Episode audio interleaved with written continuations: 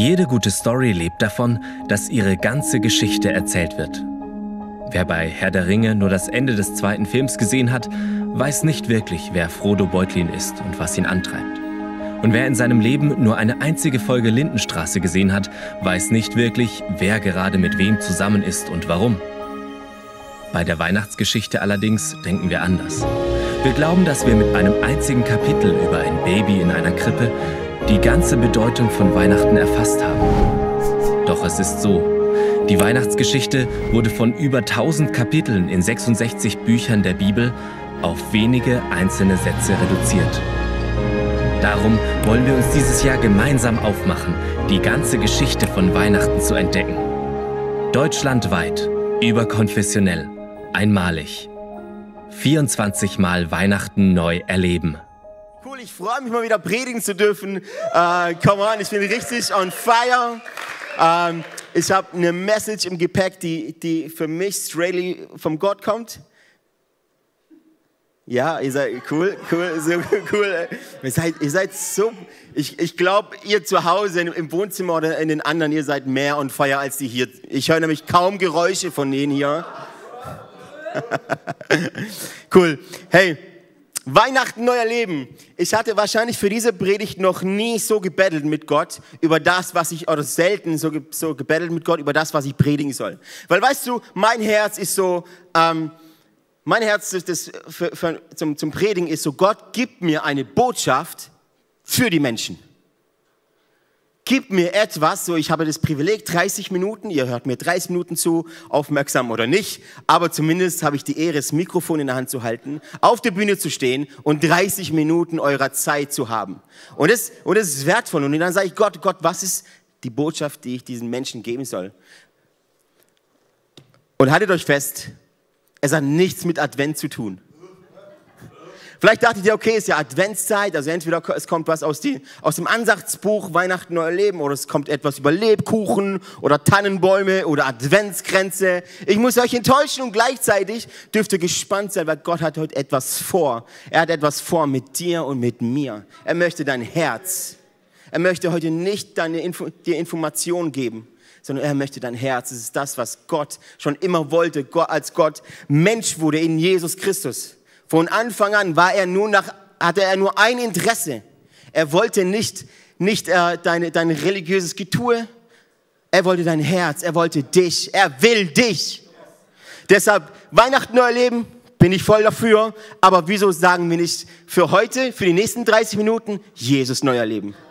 Yes? Weil das ist, das ist mein Anliegen für dich, dass du nicht dieses Weihnachtsfest neu erlebst, mit anderen Geschenken als letztes Jahr oder halt anders, weil nicht mehr so viele Leute da sein können. Oder digital, ist alles cool. Aber ich möchte, dass du Jesus neu erlebst. Tiefer, besser, inniger, als, du, als der, dass du ihn siehst als der, den er ist, der er ist. Und ich habe eine Message für heute dabei. Ich habe lange überlegt und gefragt und so. Und ich denke, es passt. Weißt du, wir reden oft darüber, wo geht denn die Kirche hin?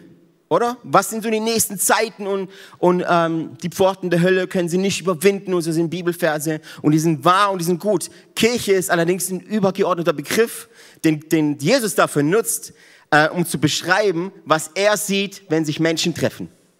Das heißt, du bist Kirche. Und interessant ist ja auch, dass ähm, Kirche bauen, wenn du mich fragst, so was machst du beruflich, ähm, würde ich vielleicht sagen, ich baue eine Kirche. Aber interessant ist, dass in der Bibel nirgends steht, bau eine Kirche.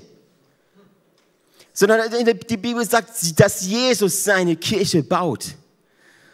Und eigentlich hast du und ich, und darum geht es heute, es geht um dich und es geht um mich und nichts anderes. Und weißt du, wir leben in einer Zeit, wo wir oft über dieses Übergeordnete reden. Kirche, man kann sich nicht mehr treffen, Infektionsschutz und bla bla bla und hier alles zu. Aber was ist mit dir? Wo stehst du in deinem Glauben? Und darüber werden wir heute reden. Wir reden über dich. Wir reden über deine zwei Jobs, die du hast. Da fällt Kirche bauen nicht drunter. Sondern zum einen ist dein Job ein Jünger sein. Und der andere Job ist ein Jünger machen. Es ist das, was Jesus sagt. Er sagt nicht, geht, baut eine frische Kirche, dass sich alle bekehren und ihr geile Insta-Post habt. Sondern er sagt, geht in alle Welt und macht. Ey, es ist so simpel. Es ist so simpel und Jünger machen, daran hindert mich Corona nicht. Und du darfst dich ja noch mit einem weiteren treffen. Yes? Ist das eine gute Neuigkeit?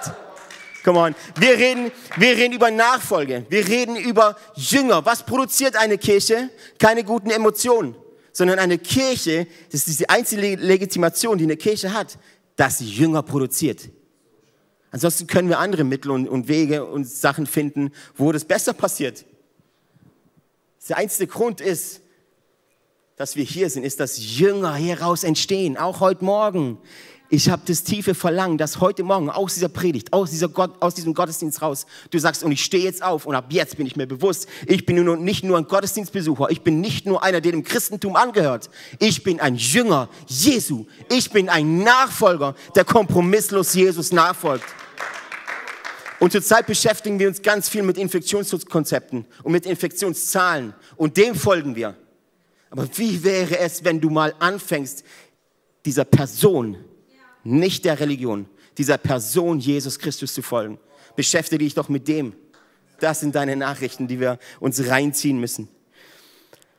Ich lese euch ein paar Bibelstellen vor über Nachfolge, über Jüngerschaft und ich kann euch sagen, es kann schmerzhaft sein. Aber im Schmerz liegt ganz oft auch die Ermutigung.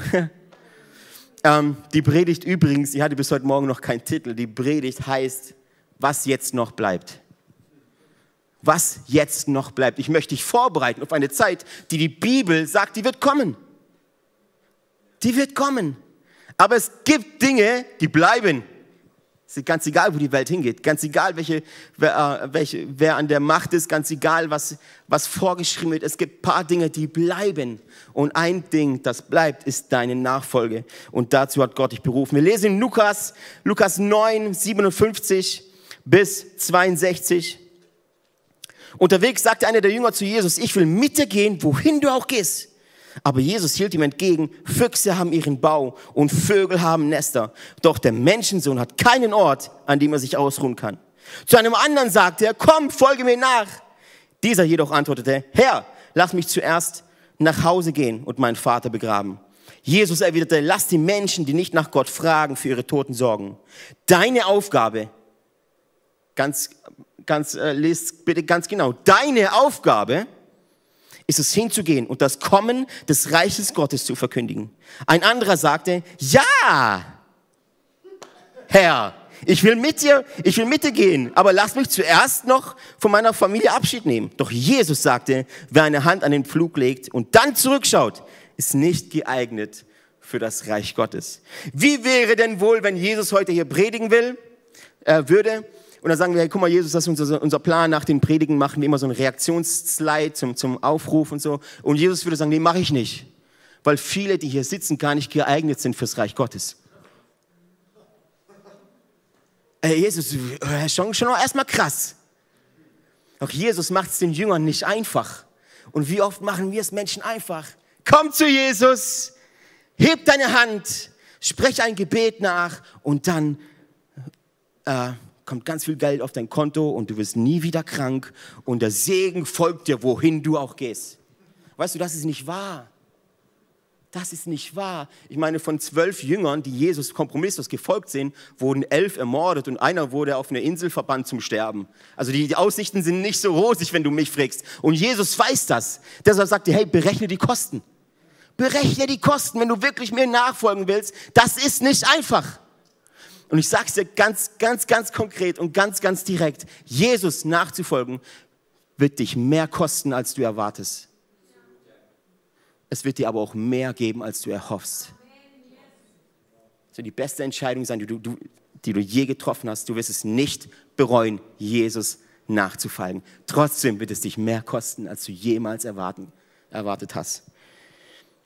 Gott macht, Jesus macht es den Jüngern nicht einfach. Er sagt nicht einfach, ja, du willst mir folgen? Ey, cool, komm, folg mir einfach nach. Hier, kannst vor mir gehen, links habe ich noch einen Platz, rechts habe ich noch einen Platz, komm einfach, folg mir nach. Kannst Abstand nehmen, kannst von 100 Meter weit ent entfernt mir nachfolgen. Ist ganz egal. Eig eigentlich suche ich nur nach einer Crowd, die mir folgt, damit ich gute Insta-Posts machen kann und alle sehen, wie viele Jünger hatten dieser Jesus.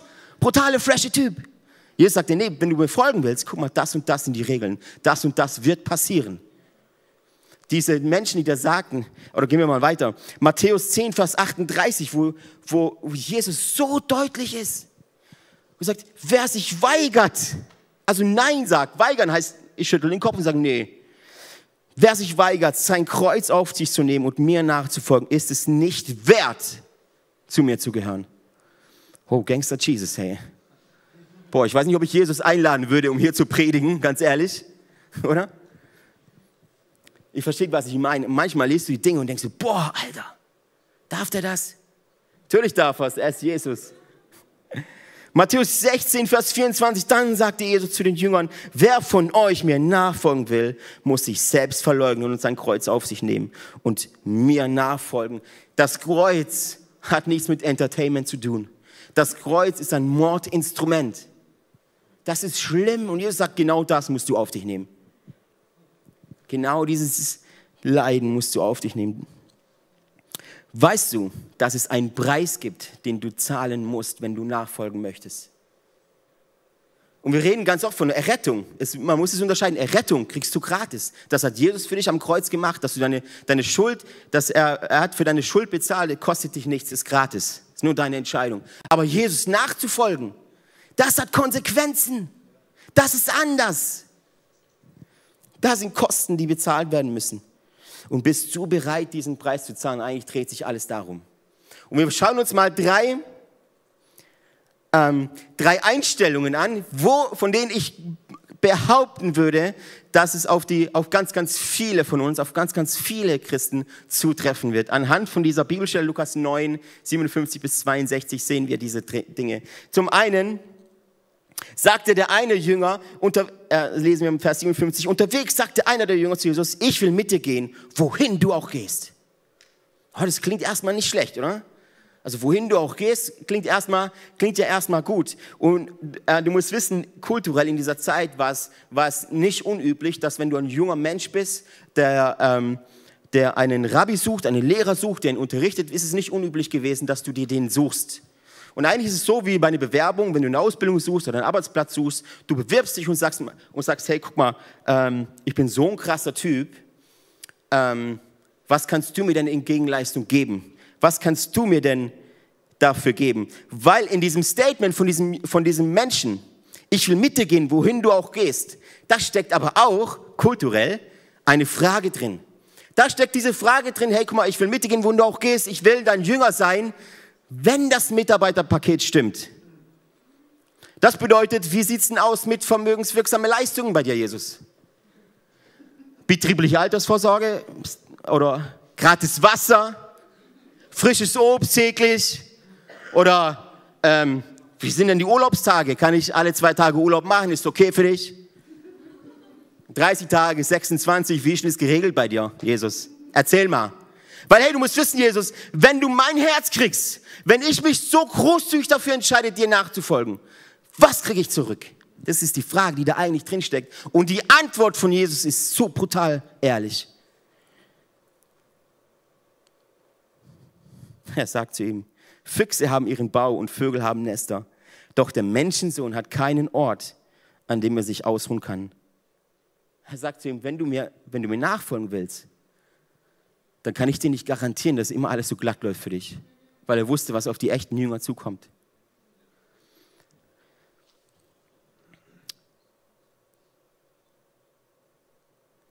Ich mache sowas Großzügiges für dich, Jesus.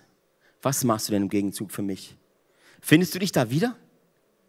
Ein bisschen ab und zu, manchmal, und du sagst, boah, Jesus, ich würde es ja tun, aber ich würde gern auch sehen, was ich dafür bekomme. Ich würde es ja machen, Nachfolge und so gern kompromisslos und Vollgas und alles. Aber es ist so ungewiss, weil du mir nicht sagst, was ich ja bekomme. Jesus sagt dir, ich kann dir nicht mal eine Unterkunft bieten. Und wenn du damals einen Rabbi hattest, dem du, dem du folgst, dann war der dafür verantwortlich, dir eine Unterkunft zu geben, dir Essen zu geben, Kleidung zu geben. Er musste für dich sorgen, weil du bist ja sein Jünger. Du bildest ihn aus. Und Jesus sagt dir, das alles kann ich dir nicht geben.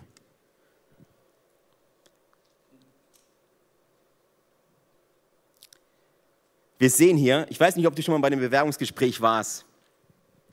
bei einem Bewerbungsgespräch, wo sie dich unbedingt wollten. Manche Bewerbungsgespräche sind ja so, dass du ähm, dich so irgendwie verkaufen musst und sagen, guck mal, ich bin so ein cooler Typ, machst so eine gute Entscheidung, wenn ihr mich kriegt.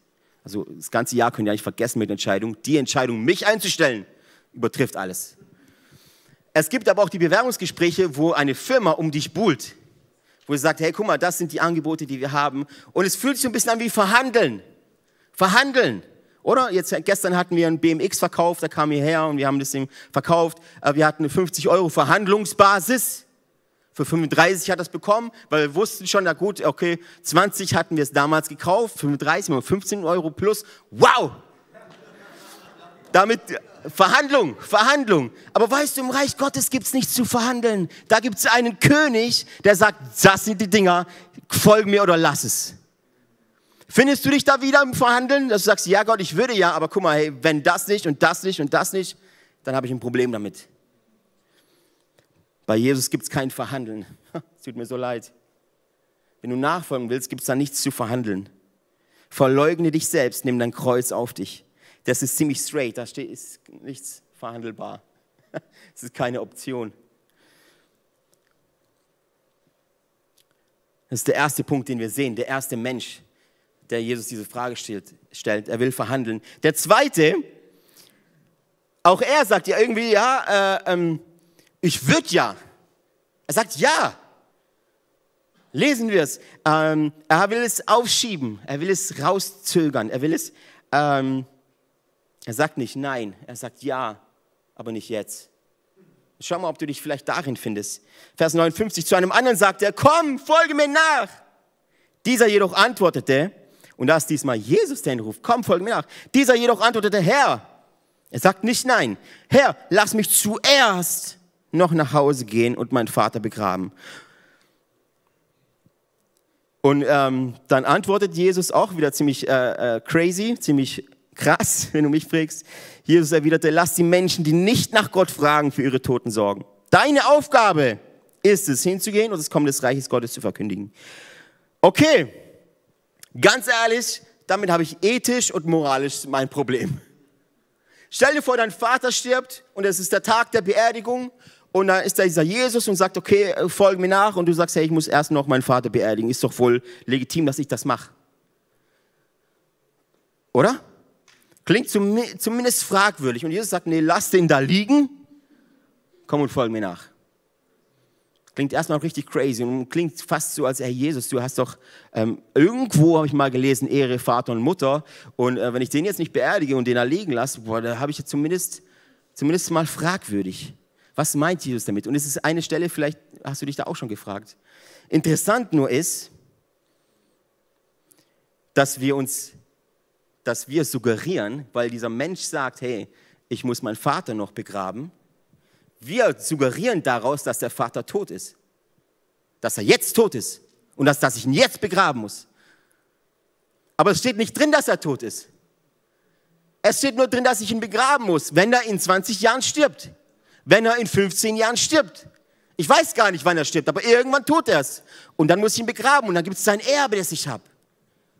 Und wenn ich das Erbe habe, dann muss ich nicht mehr schuften. Also Jesus, ich würde dir nachfolgen.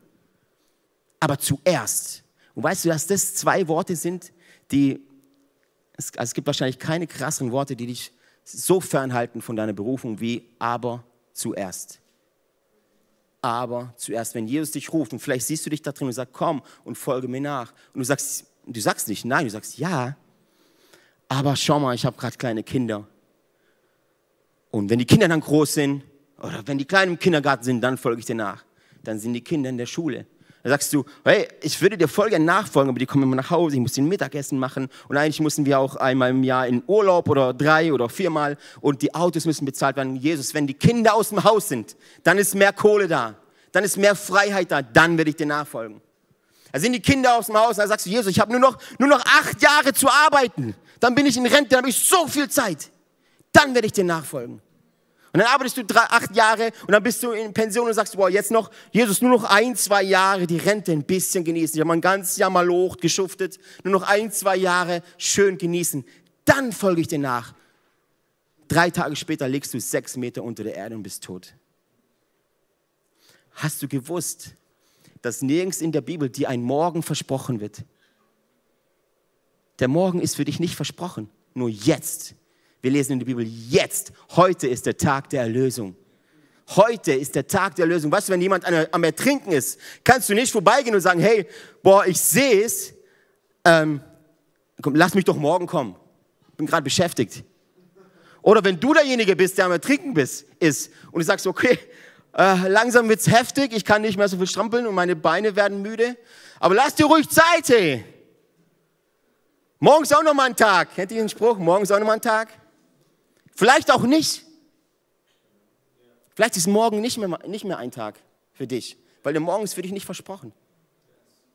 Und weißt du, dieser Mensch, wo, wo mit dem Jesus hier redet, vielleicht sagt er, ich muss erst meinen Vater begraben, vielleicht dachte er, das ist, ein, das ist ein Rabbi, der die nächsten 30 Jahre sein Ministry hat und es ist egal, ob ich dem jetzt folge oder übermorgen folge oder in einem Jahr folge. Nur was du nicht weißt, dass Jesus nur 33 Jahre geworden. Die Zeit für dich ist jetzt. Die lange Bank ist das beste Werkzeug des Teufels. Wenn der Teufel es schafft, dich davon überzeugen, dass es nicht schlimm ist, Jesus nachzufolgen, solange du es nicht jetzt tust. Der Teufel versucht dich zu überzeugen, er flüstert dir ins Ohr und sagt, das ist cool, folg nur diesem Jesus. Nur nicht heute, sondern morgen. Der Teufel ist, ist nicht dumm, weißt du. Er ist ein Lügner, er sagt mir, nein, nein, folge ihm nicht. Sag doch, folge ihm. Nur heute hast du so viel zu tun und Dinge und guck mal, ey, boah, also wenn du heute ihm folgen willst, ich weiß nicht, ob du das packst, mach's doch morgen. Und wir alle sagen, ja, stimmt eigentlich. Es war das Problem, dass wir viele Christen, viele von uns haben. Aber zuerst, aber zuerst, aber zuerst, lass mich fertig studieren. Aber zuerst, lass mir einen guten, lass mir einen guten Job suchen, dann gebe ich Vollgas. Findest du dich da drin? Es gibt kein Aufschieben und ich will euch einen Kontrast zeigen, weil Menschen lernen durch Kontraste. Du weißt, was weiß ist, wenn ich dir schwarz zeige. Kontrast. Markus 1, 16, Vers 18, 16 bis 18. Eines Tages, als Jesus am Ufer des See entlang ging, sah er Simon und seinen Bruder Andreas. Sie warfen gerade ihr Netz aus. Die waren noch arbeiten, denn sie waren Fischer. Jesus ruft ihnen zu, komm mit, kommt mit und folgt mir nach. Ich will euch zeigen, wie man Menschen fischt. Sofort. Sofort ließen sie ihre Netze liegen und folgten ihm nach. Nicht weit von entfernt sah Jesus die Söhne des Zebedeus, Jakobus und Johannes. Sie saßen in einem Boot und flickten ihre Netze. Auch sie forderte er auf, mit ihm zu kommen, ohne zu zögern. Ließen sie ihren Vater Zebedeus bei den Tagelhühnern im Boot zurück und gingen mit ihm. Sofort ohne zu zögern, jetzt. Und verstehst du das? Guck mal, Simon und Petrus, die hatten, äh Simon und Petrus, Simon und Andreas hatten ein Boot, vielleicht geerbt, die hatten Netze, äh, die kosten Geld, sie ließen alles zurück und folgten diesem Jesus und zwar sofort. Und die anderen beiden lassen sogar ihren Vater zurück. Und weißt du, vielleicht klingt das auch für dich unmoralisch, aber wenn meine Söhne eines Tages zu mir kommen und sagen, Papa, das war's, ich muss Jesus nachfolgen. Und es kommen beide auf einmal. Dann lege ich meine Hände, beide, jeder kriegt eine Hand auf ihre Köpfe und sage, in Jesu Namen segne ich euch und geht hin. Geht, gebt alles. Ich werde sie nicht aufhalten. Genau das ist mein Job. Release, geben, segnen. Macht's besser als ich. Werdet krassere Menschen als ich. Werdet krassere Personen als ich predigt viel, es predigt überall, wo es geht, steht auf in den Kneipen, steht auf, wo ihr seid und predigt das Evangelium, predigt das Reich Gottes. Und ich glaube, das war auch dieser CWDus hier, der Vater, wo gesagt hat, okay, geht, ich kümmere mich schon ums Geschäft. Du musst verstehen, dass sie alles zurückließen. Sie wissen nicht, was sie dann zum Abend essen. Hast du es, hast du es verstanden?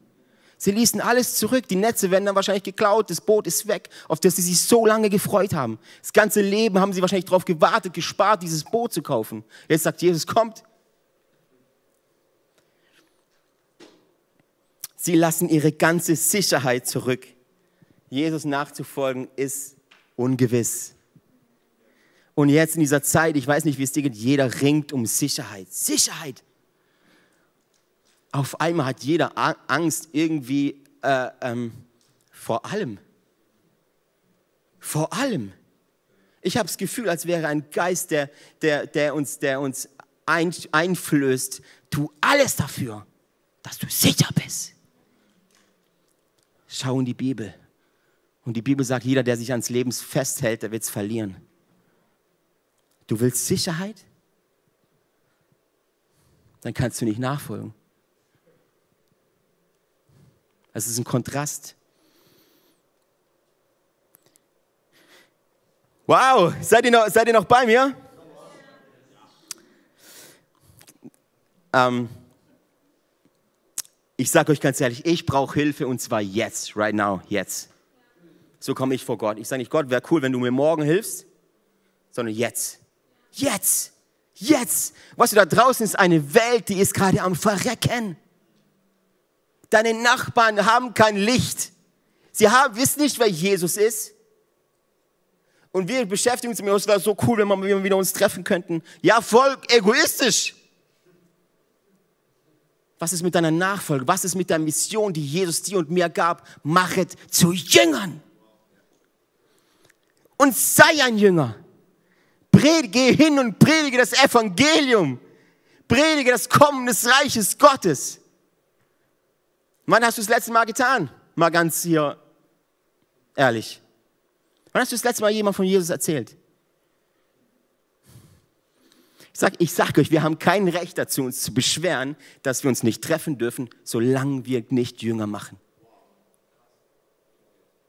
Vielleicht hat Jesus zugelassen, dass wir uns nicht treffen dürfen, weil er sagt, ihr nehmt meine Mission nicht ernst. Sei ein Jünger, mach ein Jünger. Sei ein Jünger, mach ein Jünger.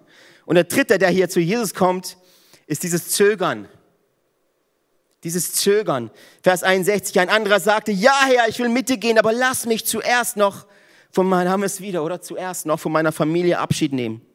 Doch Jesus sagte, wer eine Hand an den Pflug legt und zurückschaut, ist nicht geeignet für das Reich Gottes. Findest du dich da?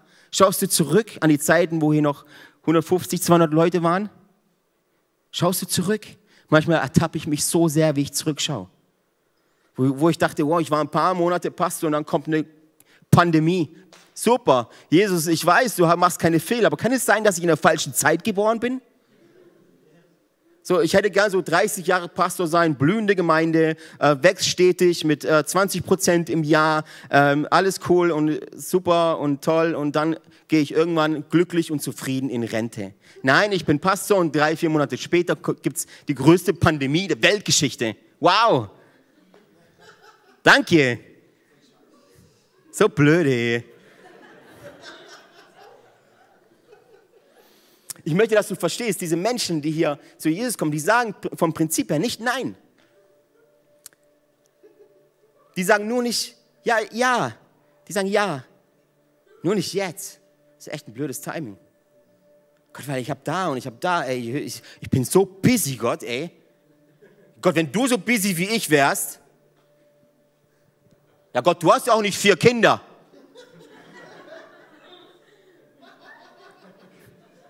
Leb du mal hier unten. Das Zögern, Zögern, hör mir gut zu, Zögern disqualifiziert dich. Zögern disqualifiziert dich. Jesus ist so straight. Dann bist du nicht gemacht fürs Reich Gottes. Disqualifikation. Weißt du, wir predigen oft, kommt alle und Liebe und, und ist alles cool, ist alles gut und Gnade und alles. Aber wenn ich die Apostelgeschichte lese, wenn ich den Petrusbrief lese, was auf die Jünger zukam, dann muss ich sagen, wir und du und ich, wir müssen vorbereitet sein. Das ist keine Option, könnte sein, dass es so kommt. Das ist Verheißung. Wir, wir leben Verheißungen, die gut für uns sind. Aber es gibt auch Verheißungen, am Ende ist alles gut. Aber es gibt doch Dinge, die vielleicht im ersten Augenblick für dich nicht so ganz optimal erscheinen. Weißt du, und ich glaube, das ist der Grund, warum Menschen vom Glauben oft abfallen, weil uns was anderes verkauft wurde.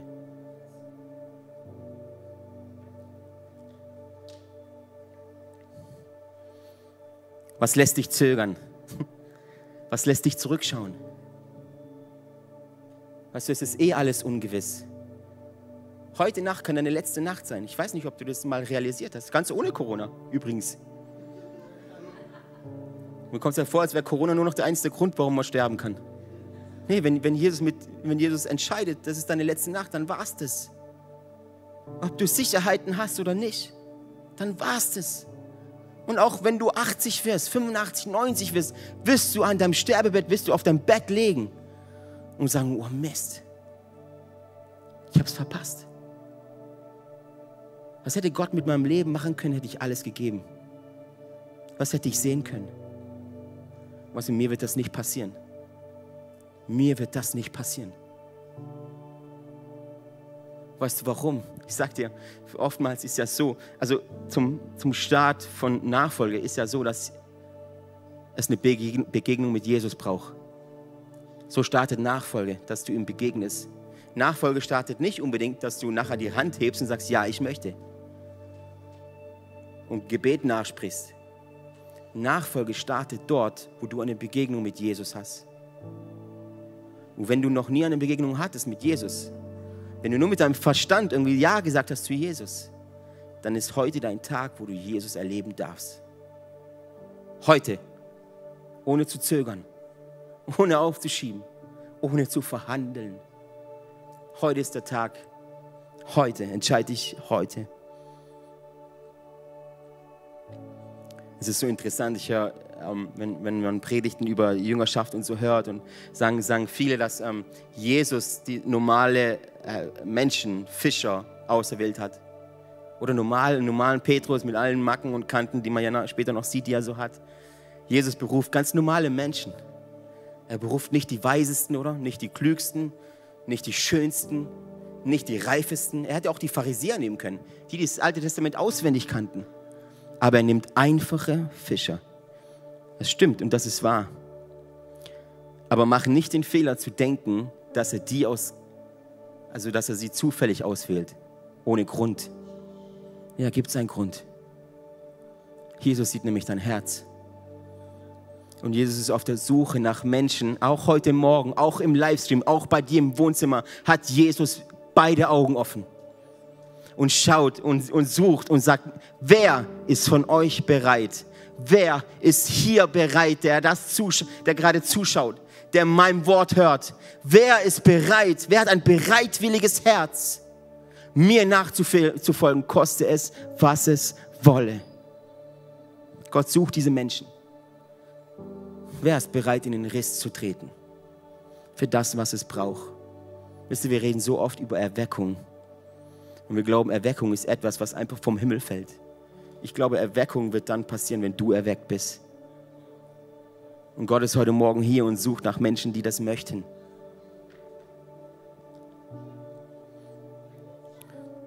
Jesus nachzufolgen wird dich mehr kosten, als du erwartest. Und es wird dir mehr geben, als du erhoffst. Lass uns mal gemeinsam aufstehen.